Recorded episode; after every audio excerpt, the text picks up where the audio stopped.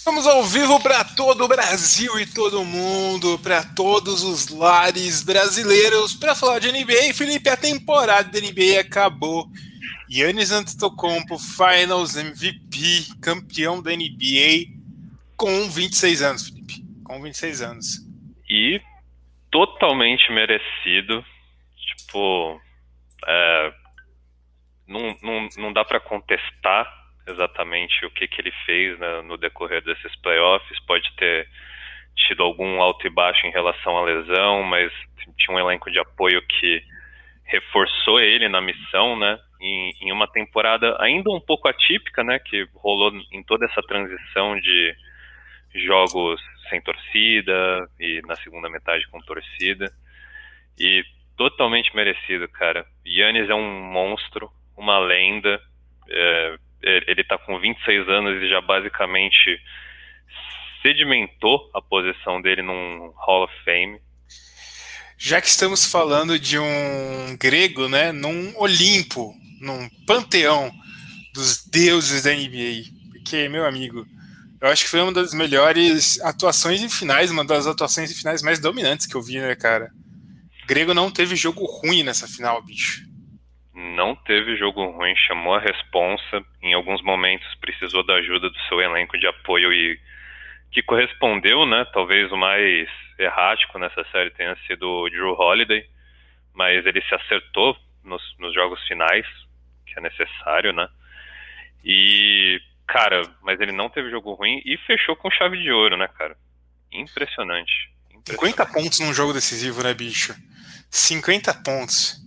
Cara, é, é, eu não tenho o que dizer, cara, não tenho o que dizer. É, Yannis Antetokounmpo calou a boca de todo mundo que criticava e duvidava dele. O Michael Budenholzer calou a boca de todo mundo que criticava e duvidava dele. Milwaukee Bucks como um todo, Drew Holiday, é, o Chris Middleton, que todo mundo achava que não poderia ser o parceiro à altura do Yannis Antetokounmpo. Então, Felipe, cara, esse Milwaukee Bucks já é clássico a gente tem um Yannis Antetokounmpo que se alguém me disser que é o melhor jogador da atualidade, eu não vou discordar. Que antes a gente falava que poderia ser. Eu até comentei em outro com com Pereira, com Pereira na última live, que a gente todo ano a gente falava não, Curry está sendo o melhor jogador dessa temporada, mas o LeBron é o melhor jogador da NBA. Só que agora eu não consigo dizer que se alguém me falar que o Yannis é o melhor jogador da NBA e não o LeBron, eu não vou dizer que a pessoa está errada. Totalmente. A gente tem que considerar também os momentos de carreira, né? E as perspectivas, é óbvio, o LeBron tipo, tem todos os méritos, tem dois títulos muito recentes aí, com tanto com o Lakers quanto com o Cavs. Mas é um outro momento de carreira. A gente está falando hoje de um cara que por dois anos seguidos foi MVP e que nesse finalmente é campeão e MVP das finais, cara. Tipo, exatamente. Até quando o Kawhi fez toda aquela corrida maravilhosa com o Toronto e a gente começou a pensar, putz, Kawhi tá pouquinho de ser esse cara, de ser o melhor jogador da atualidade, jogador de basquete em atividade. E, só que teve outros caminhos, né, lesões e algumas frustrações aí no, nos playoffs que você acompanhou muito bem, né, é, mas o Yannis, por, por outro lado, tipo, ele conseguiu a premiação, o status individual dele como nas tempor na temporada regular e agora, tipo, fecha, para mim, fecha um, cada vez mais o cerco desse argumento dá para falar que é o melhor da atualidade. É, é, eu nunca, eu não parei para pensar muito ainda, então não, não cravo, mas tipo, eu, eu, eu aceito a, a, argumentação através é, para colocar isso. E é, se a gente parar para é, eu esqueci, Heitor. Minha, minha mente está em outros lugares. Mas. Mas não, não tem muito argumento, né, cara? Ah, sim, o que eu ia complementar é, e com 26 anos, o que a gente falou agora no comecinho, para mim sedimentou o, lugar dele num Hall of Fame, cara. Quão impressionante sim. isso. Cara, já era difícil ele ficar fora do Hall of Fame, porque Com dois é muito MVPs. difícil. É, dois MVPs, né, cara? Dois MVPs, um Definitive Player of the Year. Mas, bicho, é absurdo, cara. É absurdo toda a história que tem por trás disso, cara. É absurdo o tanto que o que o Yannis Antetokounmpo vem jogando. O cara, é absurdo. Esses playoffs foram uma história incrível. Que eu acho que a gente vai dar uma repassada toda por todas as histórias que a gente acompanhou nesses playoffs que foram diversas histórias, a gente viu jogadores subindo de patamar. O caso mais clássico são todos os jogadores do Milwaukee Bucks, mas a gente teve momentos que vão acabar sendo sublimados para essa conquista absurda, mas tem histórias muito incríveis que vão se desenvolver nos próximos anos ainda.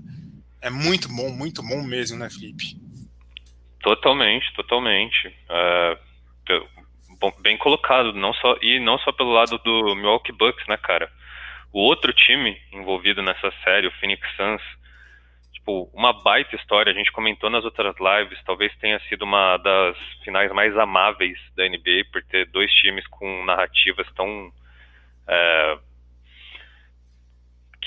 tão próximas assim, que que trazem um bom sentimento, sabe, pra gente, de se, se fosse o Suns eventualmente que ganhasse esse título, ninguém, acho que a, a maioria aqui não ficaria triste por toda a narrativa que se construiu a, a, o, o lugar na, dentre os grandes jogadores da liga hoje em que o Devin Booker se coloca, o Chris Paul por toda a narrativa dele, DeAndre Ayton também se coloca já em outro patamar como um dos bigs da NBA.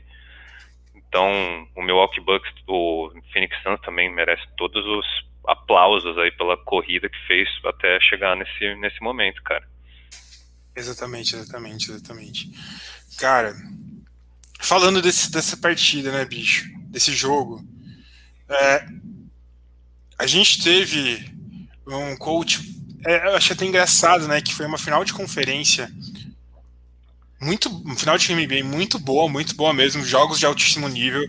Eu acho que tirando duas ou duas partidas que a gente não teve jogo disputado, a gente teve jogo de altíssimo nível. Mas a gente viu o Milwaukee Bucks chegar a perder por 2 a 0 e depois virar em 4 a 2 Isso aí me lembra muito, muito, muito é, a temporada de. os playoffs de 2019, que era o contrário, né? A final de conferência foi o contrário. A gente viu o Milwaukee Bucks abrindo 2 a 0 e perder por 4 a 2 numa uma série excepcional de Kawhi Leonard. E nesse caso a gente viu uma série excepcional de Giannis Antetokounmpo. Eu acho que eles enterram fantasmas eles mudam o seu paradigma. Isso aí me lembra muito o Clippers, não, não era. Não é o Clippers, não, é o, no caso do Raptors. O Clippers, Clippers é outra história, outra história. Mas não saiu triste com o Clippers nessa temporada. Saiu triste por ter perdido, mas não consigo sair triste, não consigo sair triste disso. Mas enfim, é... esse time muda de patamar, né, cara? E são várias fitas, porque a gente vê um time de mercado pequeno que não se aproveitou de free agents, teve que fazer os seus trabalhos internos com trocas, com renovações. Eu acho que o único que veio de free agent foi um Brook Lopes, que é um Brook Lopes que estava desacreditado no Lakers e renasceu nesse time. Mas no geral, cara, é um time que foi construído na marra, né? Não usou é, artifícios muito fáceis. Por exemplo, a gente teve o Toronto Raptors, que foi um campeão em um mercado pequeno, mas o Toronto Raptors teve uma troca pelo seu principal jogador, o principal jogador veio numa troca. Principal, os dois principais jogadores do Bucks foram formados dentro do time, né?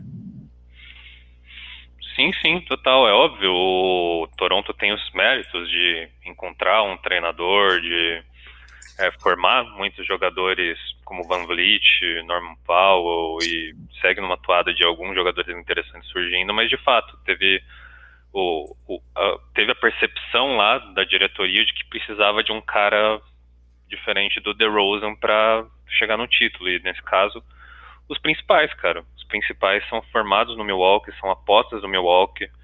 É, lembrando que o Yannis tipo, entrou na liga por, por mais que seja uma pique de primeira rodada, é, ainda tipo como um projeto, projetaço, tipo, tinha, é, eles ainda eles acreditavam que tinha muito a se desenvolver e que de fato isso aconteceu.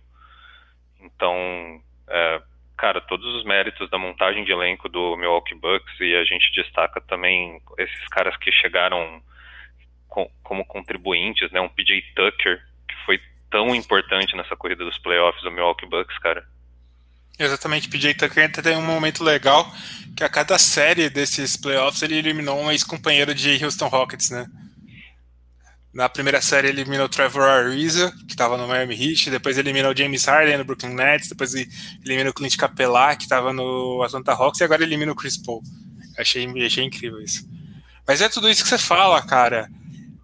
Não digo que é um time de underdogs que você tem um cara duas vezes MVP, mas são times que surgem é um time sem badalação, é um time que não tem astros que você pensa que são astros de cinema, astros que vão trazer muito buzz na mídia. É um time. É um time, de certa forma, de operários, né, cara? Tanto que, além do Yannis Antetokounmpo, que é um jogador incrível, jogador absurdo, que talvez para mim é o segundo maior power forward de todos os tempos já, talvez seja isso já. Com o que ele fez hoje, se ele se aposenta hoje, ele é isso para mim. É, mas tudo isso que a gente acontece, a gente vê esses caras que não são badalados. Até hoje a gente vê o All-Star do Chris Middleton sendo questionado, cara. Porque porque ele não é badalado, né, cara? Não é estrela. É, a gente não vê um Chris Middleton brigando pro NBA, um Drew Holiday brigando pro NBA por causa disso, né, cara? Sim, sim. Ou, e vistos até às vezes com, de uma maneira mais é, diminutiva, né, da capacidade deles. O Drew Holiday sendo visto especificamente como um defensor, o Chris Middleton sendo visto como um arremessador de longa distância, e não é isso. É óbvio que não é isso. Tipo, por mais que a, a essência do Bucks seja esse jogo passando pelo Yannis, né? É, principalmente nas transições, esses caras trouxeram dimensões, principalmente nessa temporada e nessa corrida, dimensões muito maiores para a formação do, do Bucks. É, o Coach Bud entendeu isso, aproveitou ele de outras formas. O Drew Holiday é um baita criador de jogada, é um baita criador de jogada. Ele não é óbvio, não é um floor general a nível de Chris Paul, mas ele é um, um point guard decente no, no quesito criação. Então, cara, é, tem, e, e, esse ponto dos jogadores não badalados, né? Você pensa o próprio Yannis, tipo, por mais que ele tenha esteja sendo uma marca aí que a NBA tenta empregar, a partir do momento que o Luka Doncic entrou na liga, ele passou a virar a marca mais valiosa da, da, da NBA internacionalmente. Zion, e o Zion Williamson também, tipo, Zion Williamson são produtos mais interessantes para a NBA hoje do que o Yannis é. Isso, Yannis acaba sendo um produto mais focal lá na Grécia, tudo, né? E na, na, na Europa, se para pensar, no nível de basquete internacional que acompanha e gosta dele, mas é, a, a, partir do momento que, que o Luke entrou, ele virou uma marca internacional mais interessante para a NBA.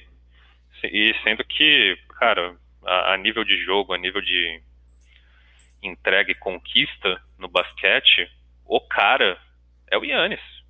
Hoje. Exatamente. A gente, a gente fala do próprio Yannis, cara. Pensa antes desse, dessa final, antes de tudo isso que aconteceu nessa temporada. Yannis é um cara que era duas vezes MVP, duas vezes seguidas MVP se a gente fosse montar um top 5 da liga, a gente ficava em dúvida se colocava ele. Eu ficava em dúvida. Eu colocaria antes talvez LeBron, Duran, Stephen Curry, Kawhi Leonard, James Harden. Mas não, cara. O Yannis, ele é desse nível, ele é desse patamar. Ele é esse jogador prateleira acima. Ele é talvez o melhor jogador da atualidade. Só que eu acho que por toda a figura, por todo ele não, ser o, não vai ser o cara que vai trazer grandes headlines, ele não vai ser o cara que vai estrelar grandes filmes, que vai estar em clipe de rappers, que vai fazer grandes publicidades. Por tudo isso, toda essa personalidade mais reclusa, mais retraída, mais fechada. Talvez por tudo isso a gente deixe de considerar tanto isso. E também pela falta da conquista, né? Não tem como falar isso também, porque Kawhi Leonard tem tudo isso e tem duas conquistas, dois Finals MVPs com ele. E agora o Yannis também tá nesse patamar, né? Tá, totalmente nesse patamar. E o interessante é que, diferente do Kawhi, talvez, que tem algum, alguns desses negócios de título e conquistas com alguns espaços entre anos, Yannis está basicamente há três anos consecutivos, tipo, de MVP de, e agora MVP das finais. Então é, é, um, é uma escada contínua que ele está subindo. E a gente fica até pensando, é, tem alguma coisa a mais que ele pode fazer? Outros MVPs, outros títulos? É plausível pelo nível que a gente enxerga o Yannis hoje e até uh, se o Milwaukee continuar dando, pro, conseguir continuar esse projeto, não é um absurdo, tipo, também pensar neles como contenders anos, anos, anos a seguir só pela figura do Yannis estar tá lá hoje. É, e engraçado de pensar que o Yannis está nessas justamente nessas figuras, eu, eu, eu acho que até folclóricas, imparáveis, sabe? Do, no nível de você não consegue parar Kevin Durant é, na pontuação. Ele vai fazer 20, 30, 25, 30 pontos num jogo contra você, que está 40 e 50, porque ninguém tem caixa de ferramenta para parar ele. E ninguém tem caixa de ferramenta para parar o Yannis, cara. Ele é uma das coisas, um dos fenômenos mais ímpares da NBA, da mesma forma que o Shaq foi aquela força imparável no garrafão, empurrando todo mundo com a força física, tamanho e truculência. O Yannis é esse cara com agilidade pro tamanho dele, o tamanho, a, a extensão, envergadura, atleticismo, o preparo que ele se colocou até chegar no ponto que ele é hoje. Cara, é incrível, é incrível. Incrível tudo isso que você fala. O, movie, o spin move do Yannis, cara. O spin, é, spin move do Yannis, cara, é absurdo, absurdo, absurdo mesmo.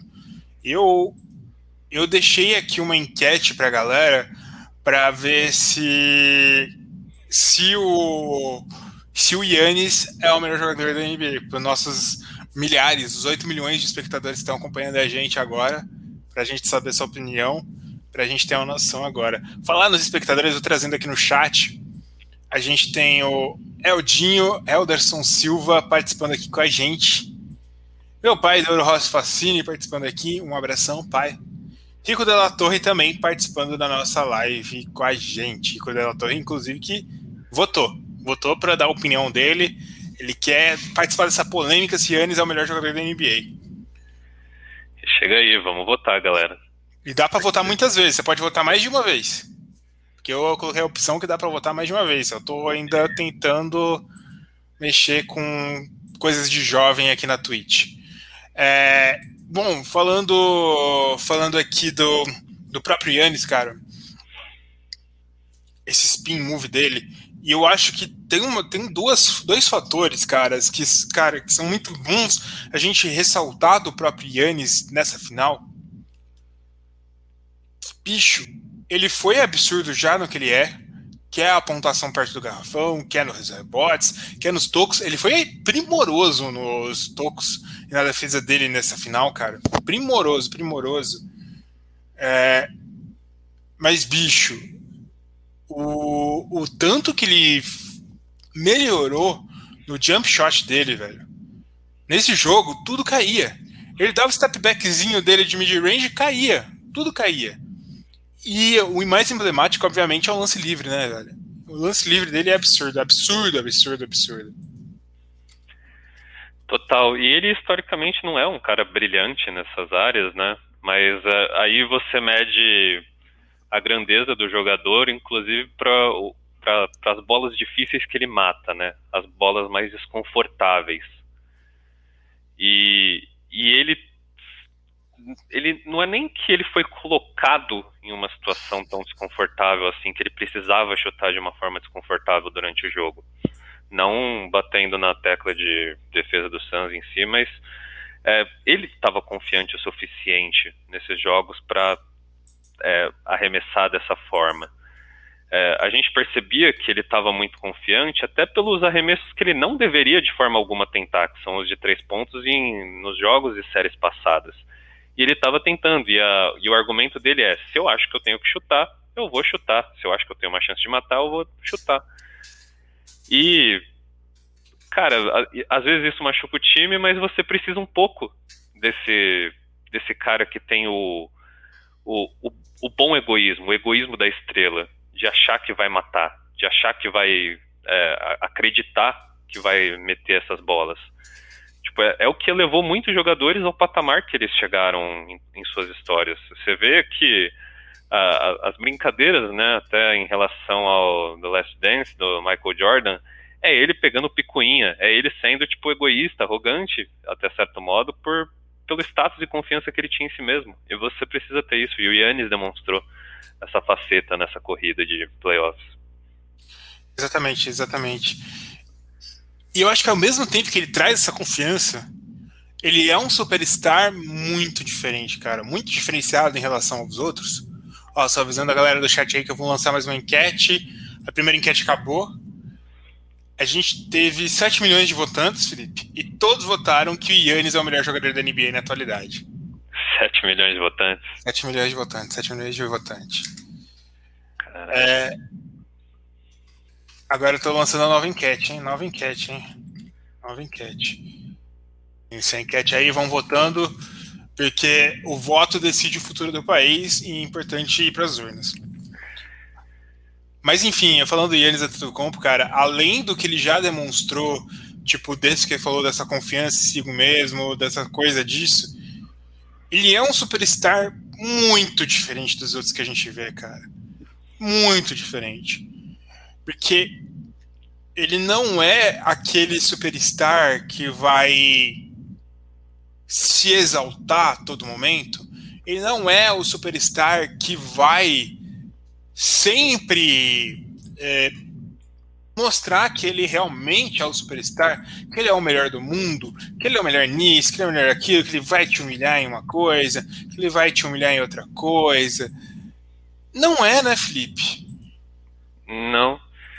E assim, até colocando, não tem nada errado em, no cara ser esse jogador mais midiático, no cara ser esse jogador mais expressivo, ou até que no, na forma do seu jogo seja mais é, malabarista, que demonstre, é, cause emoções, às vezes até de descontentamento de algumas torcidas.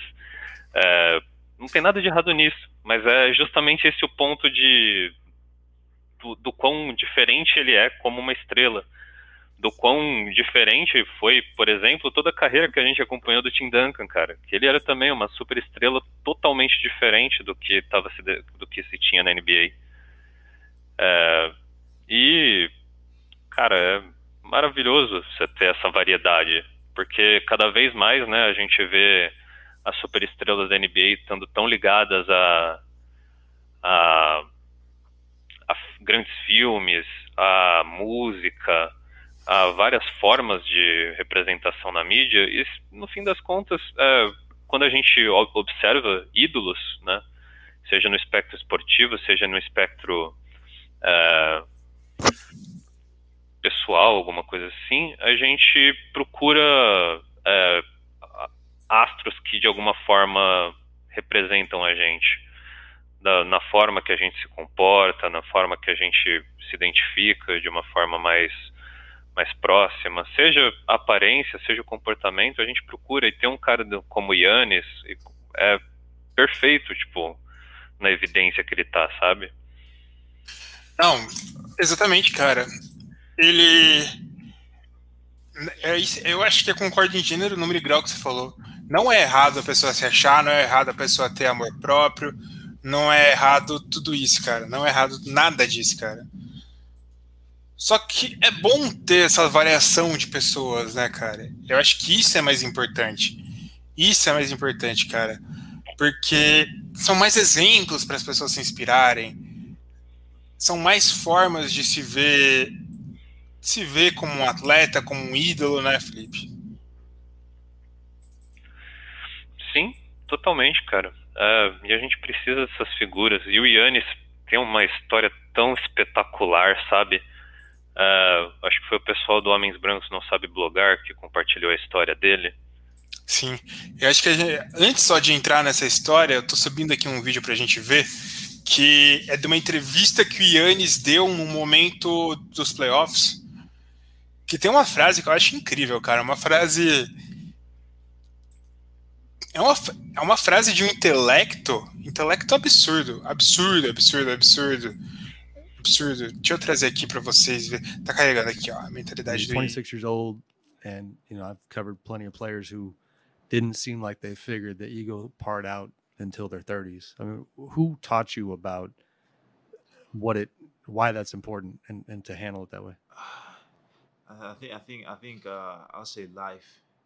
Usually, let me tell you this usually when uh, from my experience right like when i think about like oh yeah I'm, i did this i you know i'm so great i had uh, 30 i had 25 10 and 10 or whatever the case might be because right. you're gonna think about that oh we won this and that. Usually the next day you're gonna suck. Right. You know uh, simple as that. You like the next few days you're gonna be terrible. And uh, i figured out like a mindset to have that like when you focus on the past that's your ego. I did this. You know, um, we were able to, you know, um, beat this team for all. We, we did. I did this in the past. I won that in the past. Right. And when I focus in the future, is my pride. Like, yeah, next game, game five, I do this and this and this. Right. You know, I'm going dominate. That's your pride talking. Like you, it doesn't happen. Like you're right here, and um, I kind of like try to focus in the, you know, in the moment, in the present, and that's humility that's being humble. That's not setting no expectation. That's going out there enjoying the game, competing at a high level. And uh, I think I've had people throughout my life that helped me with that. But that's a skill that I've tried to like, kind of, um, um, how you say, kind of like perfect it. Master. Uh, yeah, master it, and uh, it's been working so far. Yeah. So I'm, I'm not gonna stop.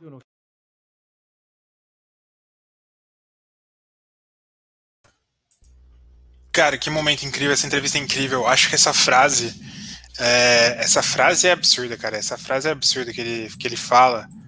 É, trazer aqui exatamente é, o destaque dessa frase. Peraí. Opa. Peraí, peraí, peraí, peraí. É, essa, essa entrevista inteira é impressionante, né, cara? Tipo, quando a... pensa, é essa parte, quando pensa no passado é teu ego, quando pensa no futuro é teu orgulho, quando pensa no presente é a humildade. Isso é lindo, cara. Isso é lindo. Isso aí é dá vontade de tatuar isso. E é, é impressionante, tipo, a gente pensar num cara tão novo assim, uh, com, com essa consciência formada, com o tipo é, esse esse pensamento tão bem organizado. E a gente diz isso tão novo por a gente mesmo, cara. A gente tá com uma idade próxima do Yannis, eu tenho a idade do Yannis. E a gente muitas vezes não encontrou esse equilíbrio nas coisas que a gente faz. E é, é, é, é impressionante, é até benéfico a gente ver um cara que con consegue transmitir essa ideia é, em uma plataforma tão grande e, em que muita gente jovem ainda está vendo, sabe? E vai entrar num espectro em que ele precisa é, pensar, né? Tipo, e, equilibrar essas as expectativas com a realidade, com o presente, com o passado. E você ter um cara desse, tipo, é, óbvio, a gente falou que ele não é um cara tão midiático, mas a partir do momento que você tem um campeão da NBA, o principal jogador, um, um dos principais, se não o principal jogador de basquete hoje, é, transmitindo esse tipo de mensagem, cara, é maravilhoso. É maravilhoso mesmo. A gente tem aqui agora a participação do Aurelian também, Aurelian, amigo meu, e do Felipe também participando aqui, mandando salve. Rico da Torre pergunta aqui: você diria que essa frase do Yannis é coisa de filósofo grego, Heitor? Com certeza, Aristóteles e Sócrates e Platão, nenhum deles disse algo de tamanha sabedoria. Eu acho que essa entrevista, a forma como o Yannis joga, quebra meio que alguns estereótipos que a gente tem na cabeça sobre o Yannis e sobre os jogadores do estilo de Yannis. O apelido do Yannis é, é Greek Freak, ou aberração grega, né, cara? Aberração grega. A gente chama ele de uma aberração humana, que ele é um monstro, que ele é uma força da natureza. Cara, ele é tudo isso, obviamente, porque ele tem um físico privilegiado, mas eu acho que cada vez mais a gente tem que parar de falar somente do Yannis como isso, cara. Porque claro. mesmo que ele tenha tudo isso, isso é, não é nem a maior parte dele, não é nem a maior parte do jogo dele ser isso. Ele é um jogador extremamente inteligente em quadra. No posicionamento, na forma como ele ataca, no que, que ele vai fazer, na tomada de decisões. Ele é extremamente inteligente, ele é muito técnico, ele entende muito de tática. Ele é muito bom por tudo isso, Felipe. Sim, não, toda resiliência, se parar para pensar, a partir do momento que ele começou lá, já um adolescente que não sabia nem quicar a bola, em poucos anos ele já estava na NBA sendo draftado e como um projeto ainda que ninguém sabia o que, que ia virar.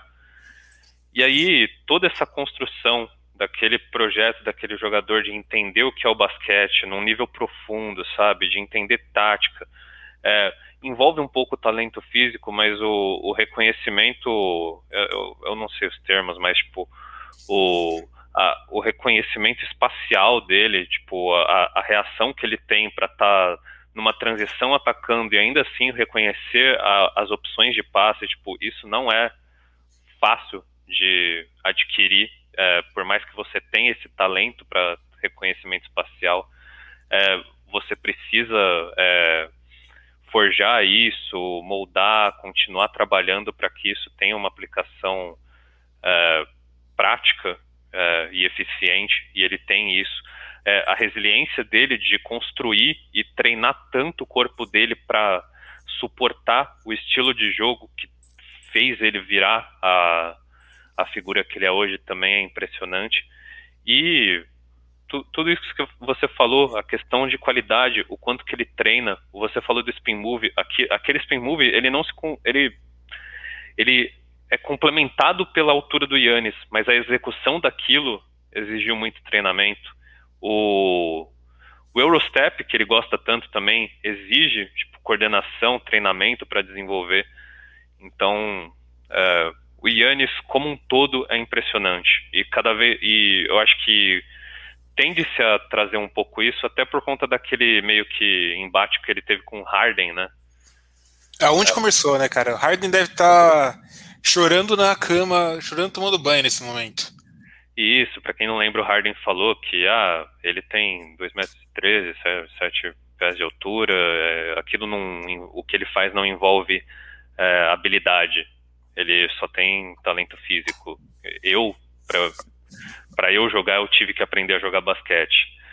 É uma das sentenças, uma das falas em entrevistas mais idiotas que já foram feitas na história, porque o que o Yannis teve que fazer para chegar no patamar, no jogador que ele é hoje, é, é, é, algo que a gente nunca, muitos de nós nunca nos aplicamos na vida da forma com que ele aplicou para conseguir virar o que é hoje, sabe? Com certeza, com certeza, cara. E você tinha falado da questão do texto do Homens Brancos Sabe Blogar. Eu vi em outros lugares também, vários lugares disso, cara. A história do Yannis Antetokounmpo, bicho, é algo absurdo. É uma das coisas mais ressaltando aqui, é uma exceção. O, a, ele ter chegado onde chegar é uma exceção. Mas, bicho, é, filho de imigrantes ilegais nigerianos na Grécia, não tinha identidade na Grécia desde o princípio, até os 18 anos. Na verdade, o Yannis vai conseguir isso, conseguir os papéis dele, quando ele começa a virar um destaque, né, cara? Um destaque no basquete, quando ele começa a virar um prospecto da NBA. Aí que ele vira.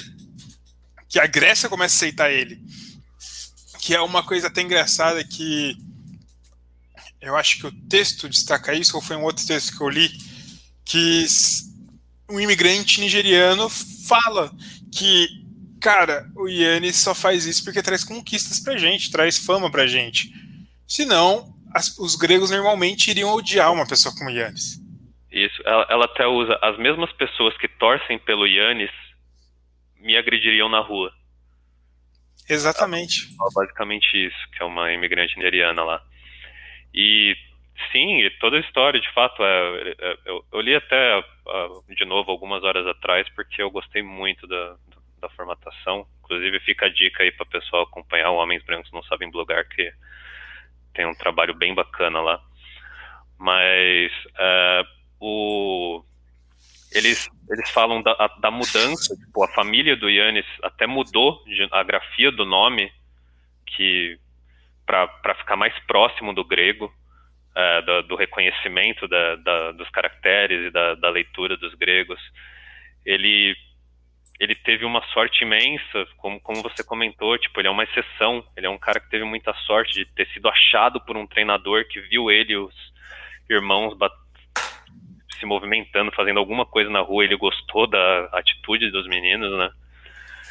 E levou eles para jogar basquete, então é uma exceção, mas uma história também, tipo, impressionante, como você disse, é, o imigrantes, ele não tinha uma pátria até é, os seus 18 anos por aí. É, e eles correram porque traria benefícios, né? Pra, como marca, ter um grego, é, ter um ídolo grego em algum lugar, em algum esporte. Cara, é, é muito bom, muito bom tudo isso que você fala, cara. Tá trazendo aqui também que a Karina chegou no chat. Seja bem-vinda, Karina. Karina, infelizmente, é torcedora do Lakers, então fico feliz que ela tá mais triste por causa que o Lakers não venceu esse ano, então o mundo fica mais feliz. Mas, cara, é tudo isso. A questão dele não ter pátria e a Grécia começa a abraçar ele quando ele começa a trazer é, vitórias para o povo grego, começa a ser referência mundial para o povo grego. Mas a vida dele, tipo, a vida de provação do Yannis Antetokounmpo não para aí, né, cara? Não para. É, ele chega na NBA como uma promessa de segunda divisão do basquete grego, nem titular era, na 15ª colocação. Todo mundo achou um reach naquele momento pegar o Yannis, mesmo que nos bastidores todo mundo queria pegar o Yannis, todo mundo conhecia, todo mundo que entendia de basquete sabia que ele ia ser um cara muito bom, que poderia ser um cara muito bom, tinha os instrumentos para ser um cara muito bom. Mas mesmo assim, cara, é, ele chegou desacreditado pra caralho, chegou com uma aposta na NBA. Primeiro ano ele consegue um rookie team, mas mesmo assim ele continuava sendo aposta. É, ele começa a. Eu acho que é uma das poucas coisas que o que o Jason Kidd fez na, de bom na carreira dele, na vida dele, foi como ele decidiu dar a bola na mão do Yannis para jogar. Tudo bem que foi meio burrice fazer de point guard, mas ser ele um dos pontos focais desse time do Milwaukee Bucks, aí que ele começa a desabrochar, né, cara? Sim, e perceber, inclusive, ah, por, por que que não deu certo todos os outros anos. Cara, é, o Yannis é um cara tão ímpar, num espectro tão diferente da liga de hoje em dia, com tantas dimensões de jogo e não posicional, que eu acredito que até se demorou um pouco para entender como que deveria usar o Yannis, como montar um time ao redor do Yannis. Uh, e a partir do momento que ele passa a ser esse foco e descobrirem que, puta, esse é o caminho, descobrimos pelo menos o cerne, é, é a transição, é ele pegar a bola e partir para frente, porque não tem ninguém tipo, que consegue parar ele consistentemente. E é, essa foi a fórmula, né, cara? E eventualmente a gente só chegou no alinhamento dos planetas em que teve um time extremamente competente, como a gente comentou, montado no pelo para jogar junto com ele. E que pôde tirar o máximo do cara, né, velho? Exatamente, cara. Cara, Chris Middleton veio por draft. É, Brook Lopes veio desacreditado, tá lá. Dante DiVincenzo veio pro draft. E depois Pat Connaughton, que eu não sei se é muita coisa positiva, veio por draft. Drew Holiday veio numa troca que o Bucks arriscou e jogou tudo na mão do Drew Holiday é, para trazer o Drew Holiday. O Bogdan Bogdanovic não quis vir pro Bucks, que é um cara que recusou, mesmo com esse time tudo bom em volta, recusou ir lá. Então, meu amigo, é, imagina que Se fosse o Yannis Antetokounmpo, tu pega que tem Yannis Antetokounmpo em Middleton no New York Knicks.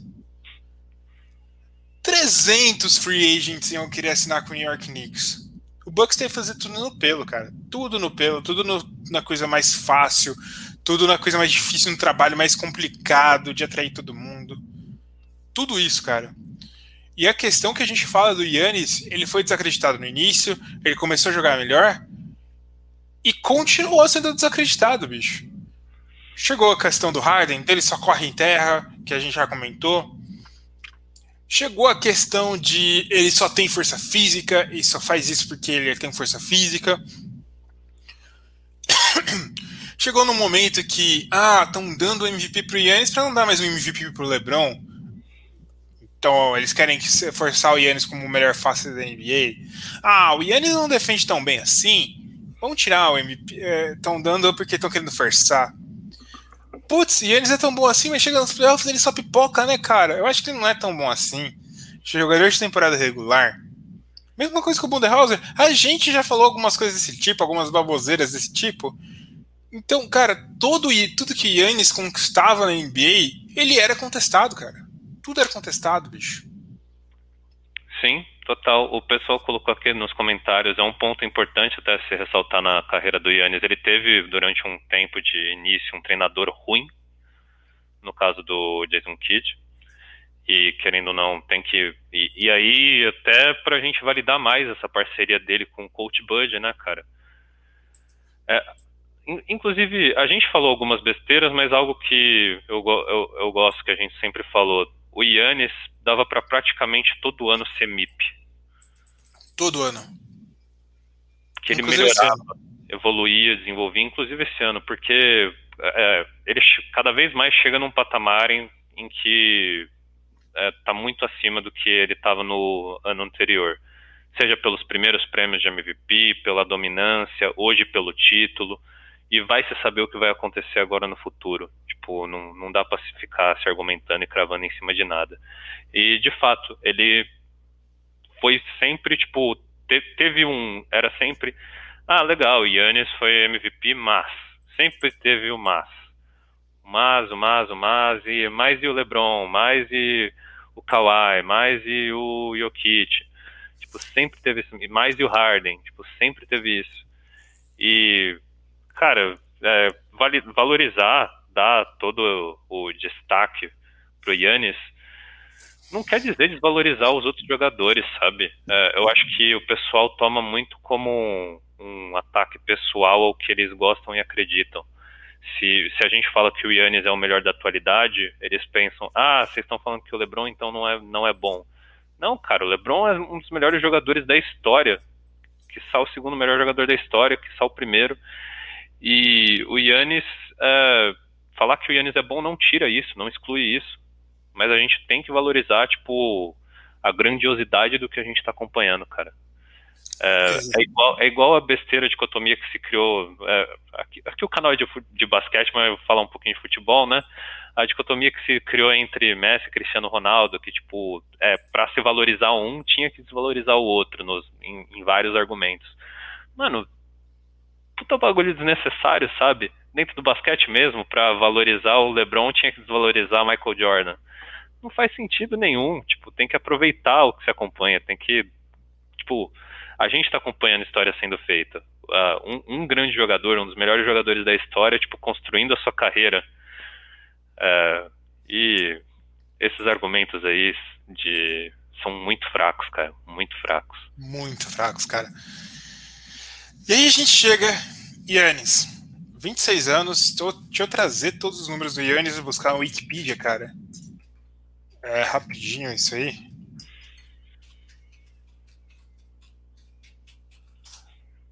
Vinte e seis anos, oito anos de NBA, né? Oito anos, né, Felipe? Oito anos. Campeão da NBA, Finals MVP, duas vezes MVP, cinco vezes All-Star, é, uma vez ao Star Game MVP, MVP, três vezes ao NBA First Team, duas vezes ao NBA Second Team, NBA Defensive Player of the Year ano passado e três vezes ao Defensive First Team e uma vez All Defensive Second Team, MIP All Rook Team. Tudo isso com 26 anos. Me disse se não é currículo para um dos melhores power forwards da história. Me disse isso não é currículo para um dos melhores jogadores da história. Se você bota em perspectiva com Michael Jordan na mesma idade, com LeBron James na mesma idade, LeBron James não tinha título, não tinha depoy, não teve depoy. O Michael Jordan tinha sido MVP só uma vez.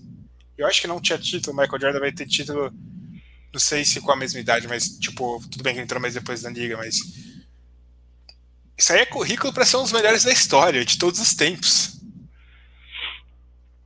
Sim, sim, concordo. Aqui você usou o argumento anteriormente do, de um dos melhores, do melhor power forward e também para quem assiste pode estar, não, mas e tal pessoa, e tal pessoa, cara, olha esse currículo do cara com 26 anos, sabendo que tem mais história para ser construída, mais All NBAs para acrescentar, mais potenciais MVPs e títulos. Tipo, eu, eu sinto muito, mas é, é o que você falou. É, Yannis se aposentando com 26 anos, ele passa na frente de muita gente, cara. Muita gente. A gente tem o resultado da enquete. O Yannis não foi eleito como segundo melhor power forward de todos os tempos. Em segundo lugar ficou o Dirk. 14 pessoas por cento dos 7 milhões que votaram preferem o Dirk. Em primeiro colocado ficou o Prato Feito. Prato Feito é o melhor PF de todos os tempos. Segundo melhor PF. Segundo melhor PF. O primeiro é o Tim Duncan. Hum, puta, mas aquele arrozinho com feijão, hein, irmão? É difícil, difícil. É, o bifinho lá. Aí dá pra mas, argumentar. Mas, cara, é incrível, cara. E a gente pode estar vendo o começo de uma era, uma era de dominância, né, cara? A gente, assim como a gente. A gente viu o LeBron, é, a gente pode estar vendo Yannis, né, cara? É, sim. Assim como a gente viu a, o Stephen Curry emergir como um dos melhores point guards da história, sabe? Lancei mais uma enquete aí pra galera votar, hein? Só avisando. Lancei mais é, uma enquete. De fato, a gente tá vendo uma era, e uma era que tá mais próxima de ser construída por esse cara, pelo Yannis, do que por qualquer outro jogador que é, seja mais midiático, como a gente estava falando. Uh, o Luca, para mim, ainda está bem distante disso, e não é só por time, é maturidade. Emocional uh, e de jogo também? Isso, os outros jogadores, o Zion tem muito que crescer ainda na liga, o Jokic, para mim, nunca vai chegar num patamar próximo ao que o Yannis está construindo. Uh, então, a gente está vendo algo especial aí, cara é uma das coisas mais. É uma das histórias mais incríveis. A gente fala, cara, Chris Middleton é All-Star, Drew Holiday merece 40 milhões, Coach Bud é um dos melhores técnicos da NBA. É, é incrível, né, cara? Incrível. Incrível, incrível. Não tenho o que dizer disso. E, cara, trazer algumas outras histórias dos playoffs que a gente pode já ter esquecido. Trey Young Trey Young. A gente esquece, né? Trey Young calou o Madison Square Garden, né, cara? Madison Square Garden. Ah, o Rico pediu pra falar do Bob Portis, cara. Bob Portis é muito carisma, cara. Muito carisma. Muito carisma. É, virou, né? Porque ele sempre foi um cara bem desequilibrado na NBA. Se envolvendo Sim. em briga e tudo mais, mas foi, foi ele que deu um murrão no Mirotic, não foi? Foi, e o Mirotic começou a jogar muito depois do murrão. Ah, então é verdade. Ah, então ele. As brigas dele é para melhorar os outros jogadores. Exatamente. Maior... Eu acho que ele deu um murro no Coach Bud, cara. Sim, mas, mas de fato, você tava falando do Trae Young, cara. Um monstro, um monstro, cara. Para mim, outro cara que elevou demais o patamar, o passe dele aí na, na, na liga. Já era um jogador de, de max para mim, de super max, mas agora é aquele cara que a gente comentou na, nas épocas que estava estourando e que foi, até foi eliminado. É All-Star todo ano, cara. All-Star todo ano, cara. Cara, ele calando o Madison Square Garden, cara, é incrível, cara. É incrível, incrível, incrível. Não tem nem o que dizer, né, bicho? Sim, sim, demais. E sai na frente aí da, da da, do perfil carisma da, daquela classe de draft, né? Que antes era do Luca. Só que ele e outro cara que cresceu muito nesses playoffs, que é o Aiton. Que... Sim. Exatamente, exatamente. Cara. É, outro, momento, outro cara que eu acho que vale falar, e vamos chamar de clubista, mas Paul George e um pouquinho menos Tyloo, mas Paul George exorcizou muitos demônios com esses playoffs, né, cara? Demais, jogou muito, velho. Muito, muito, muito. Em muitos momentos mais do que o Kawhi, principal jogador do Clippers nesses playoffs. Sem o Kawhi, ele chegando, conseguindo levar onde chegou, levou a seis jogos numa série contra o Suns completaço, né, cara? Sim, sim, cara. E de fato, você falou bem, exorcizar demônios, né? Porque, e, e, ainda assim, tipo, mesmo com ele fazendo tudo que fez, ainda tem gente que critica, que fala merda. Mas, cara, não, não tem como contestar a qualidade do Paul George. Ele já teve, há poucas temporadas atrás aí, quase foi MVP pelo, pelo OKC, tipo, algo pertinente dizer, pelo, o que ele fez pelo OKC ao lado do Westbrook. E agora, nessa temporada, ele mostrando a faceta de playoffs dele, que foi demais, cara. Demais, demais, demais. O Rico ressalta aqui, tá falando do Eiton, que você comentou, né? Que cresceu muito. Mudou de patamar também. Vai figurar em All-Stars logo, logo. Tranquilamente, tranquilamente. Pivô muito bom, muito bom mesmo. Completo, cara. Completo. Ele tá se desenhando para virar um cara cada vez mais assustador. Kevin Durant não mudou de patamar, mas fez lembrar do jogador que era, cara a lesão que ele destruiu, que ele teve, destruiu carreiras. E a gente viu um jogo dele de 49, 17, 10. Talvez depois dessa atuação da final do Yannis e da atuação do Terrence Mann, que tem muito espaço no meu coração, a atuação mais incrível dessa temporada para mim, Felipe. Sim, total, total. É, é o que a gente estava comentando, esses caras que estão no espectro de imparáveis. O Duran mostrou isso, cara. É, você, eu tô abaixando para pegar a coisinha que caiu aqui, mas é, eu esse espectro de jogadores imparáveis, sabe? Tipo, o Duran, ele mostrou tudo, tudo, absolutamente toda a caixa de ferramentas dele, inclusive a ausência do medo para é, atacar na transição, infiltrar, que a gente imagina que os jogadores acabam tendo depois de uma lesão como ele, como ele teve. Monstro, monstro e assumindo um bald spot lá no cabelo dele que a gente não vê muitos jogadores assumir. E é sempre justo, bom. Justo, justo. E é, o, o Rico até fala, se o Durant tivesse menos pé, podia mudar a história.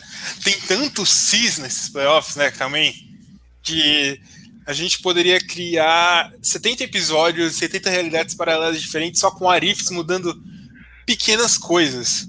Se o Kawhi Leonard, falando do Clippers, se o Kawhi Leonard não tivesse trombado com o Joe Ingles, o que seria diferente? Se o Jamal Murray não tivesse lesionado, o que, que poderia ser diferente?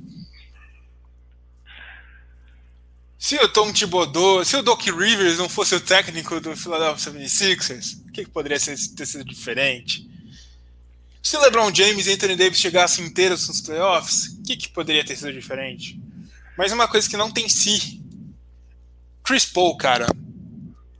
Bom, Chris Paul. Lenda. A gente, a gente tem. Vai ficar, vai acabar ficando uma imagem meio triste na, na nessa temporada dele, porque é, acho que é o oitavo jogo que ele abre. Do, oitava série que ele abre 2 a 0 e perde, mas. Não sei se é a oitava, mas é um, um número muito alto. Mas fazer o que, né, cara? Acontece, é jogo de playoff. Está suscetível a isso, mas, cara, ele chegou numa final, bicho. Levando um time que não ia para os playoffs, tinha quase 10 anos. Ele chega numa final, na primeira temporada dele. E sendo, time... e sendo nitidamente a peça que faltava. Tipo, eu acho que a narrativa do Suns, o que o Suns conseguiu nesses playoffs não seria feito sem o Chris Paul, cara. Ele demoliu o Denver Nuggets na série contra o Nuggets. Ele foi a temporada inteira sendo o jogador perfeito para esse time, cara. E Exatamente. nada se apaga disso. Chris Paul. É, e, e, essa, inclusive, talvez seja a narrativa que a gente deva, deva contar dessas finais, e quando for contar a história do Chris Paul, que o cara com 36 anos, ele foi a, basicamente a peça principal de um jogo de um time inexperiente que estava 10 anos sem chegar, que passou perto de. Uh, que estava, tipo, crescendo, que precisava, estava até talvez num ultimato de crescer, sabe? Sim. Aqui tem o Rico falando, só perde quem joga. Só perde quem joga, com certeza. Com certeza. Terminamos a nossa enquete também, Felipe. A gente agora teve 3 milhões de votantes, um pouco menos. 43% das pessoas é, apontaram que o Yannis vai terminar no top 10 e 57% no top 5, hein? Olha só, top 5 é bem ousado, mas não duvido, não duvido, não duvido.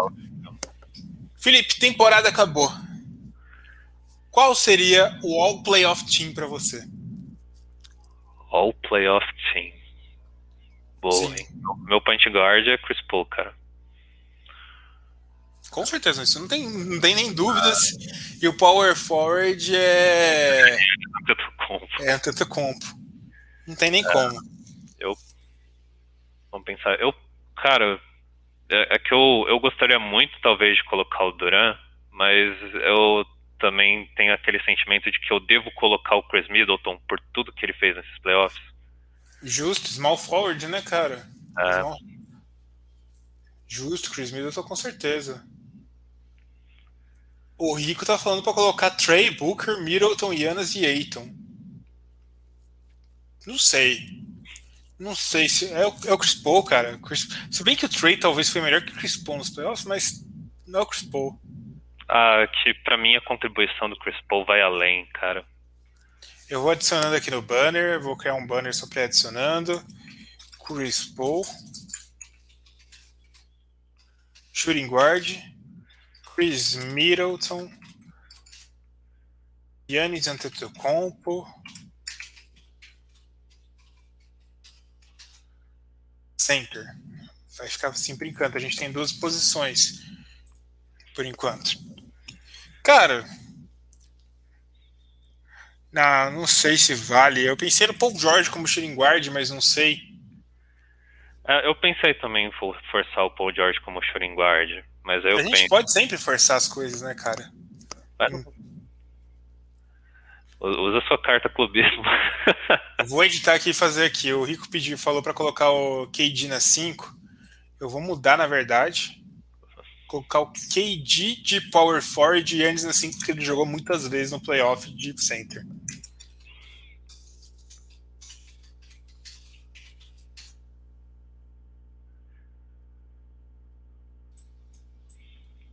Deixa eu ver aqui.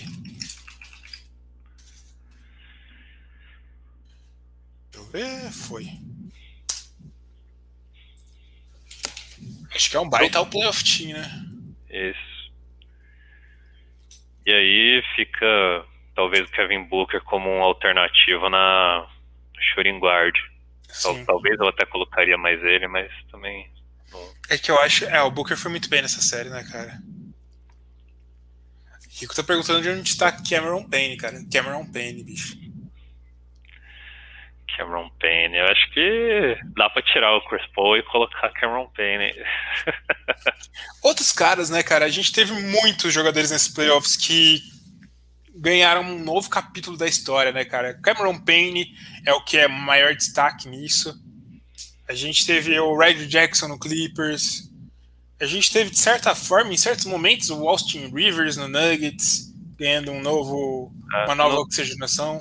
Você citou no próprio Clippers o Terrence Mann, cara. Terrence Mann. Clint Capelá, bicho. Clint Capelá. Nice. O, o Hawks, muitos personagens, cara. Essa é a brisa, não é só o Trae Young. Tipo, a gente viu um, uma boa, excelente versão do John Collins Sim. uma excelente versão dos, dos, dos dois wings que estavam impactados com lesões, do DeAndre Hunter, do Kim Reddish.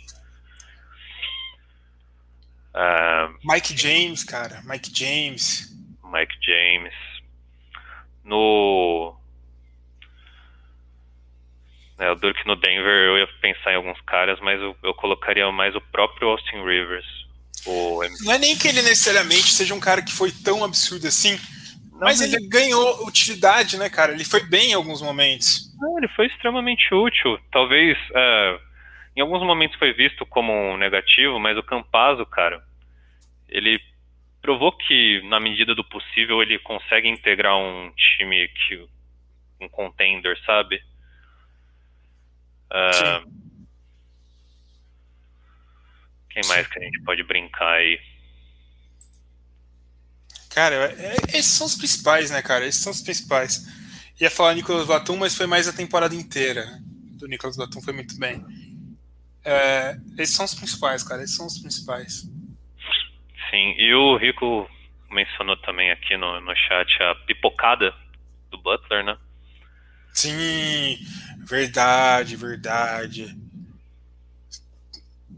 Exatamente, né, cara? A gente vê Miami é um time forte, Spolstra consegue fazer tudo, Jimmy Butler é um jogador super resiliente que não se entrega. Péssimo nesses playoffs, cara. Péssimo nos playoffs do Jimmy Butler. Do Heat como um todo, né, cara?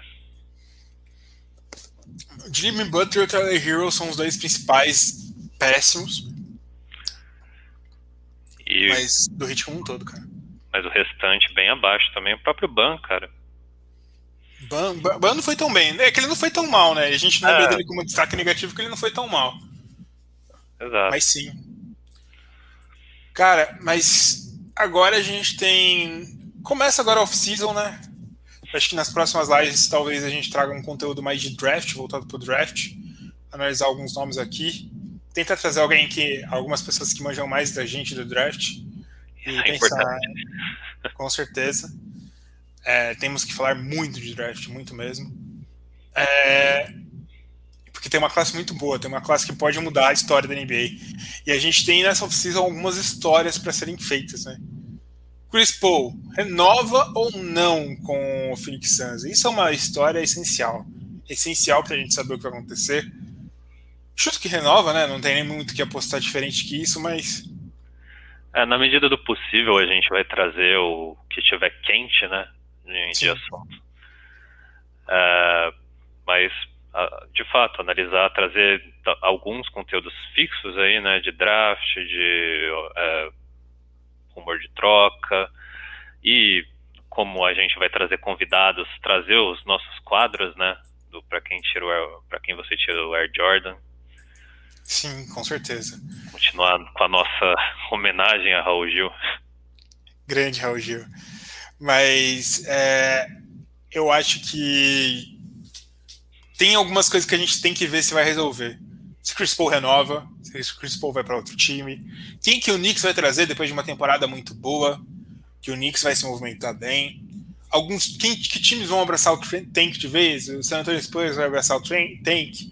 Tem jogadores bons que vão ser peças-chaves. DeMar DeRozan, é, a gente tem um Lonzo Ball, que talvez não fica no Pelicans. A gente tem outros jogadores menores, como o Oladipo. O Oladipo hoje é menor que isso. Kyle Lowry, será que sai finalmente do Raptors? Será que vai para outro time? Damian Lillard. Damian Lillard, o que, que vai fazer com o Damian Lillard? Ben Simmons, será que continua no Sun, no Sixers? Tem muita coisa para se movimentar, muita coisa na sua season, né, Felipe? Tem, tem muito clickbait para a gente usar. Com certeza. Possivelmente, se a gente vê algum movimento acontecendo absurdo, tipo do nada, assim, talvez a gente já faça uma live no mesmo dia para comentar só esse movimento que a gente fez quando aconteceu o James Harden e tal. Vamos aguardar, vamos aguardar. Mas, cara, tem muita coisa boa para ver nessa off-season. Não vai faltar basquete, né, Felipe? Não, não, nunca falta. Nunca falta. A gente dá um jeito. Porque a gente está também naquele momento que a gente consegue produzir mais conteúdo organicamente. A gente não é o buzzer beater de, do primeiro ano, em que a gente arranjava qualquer tema possível na off-season. Bom, Felipe, vamos acabando aqui para nossa live. A gente agradece todo mundo que participou aqui com a gente. Possivelmente sexta-feira a gente faça outra live ou algum outro momento que aconteça antes. Entre amanhã e sexta vai ter outra live, com certeza. É, Vamos mandar para um canal aqui. A gente tem o Vitor Canedo, que está fazendo uma live de Futebol Manager. A gente gostava muito de Futebol Manager. Quem tiver aí continuar para lá, vai para lá, galera. Vou mandar para vocês para lá. A Raid, muito obrigado pela presença de todo mundo, todo mundo que participou aqui, a gente agradece. Tamo junto, valeu!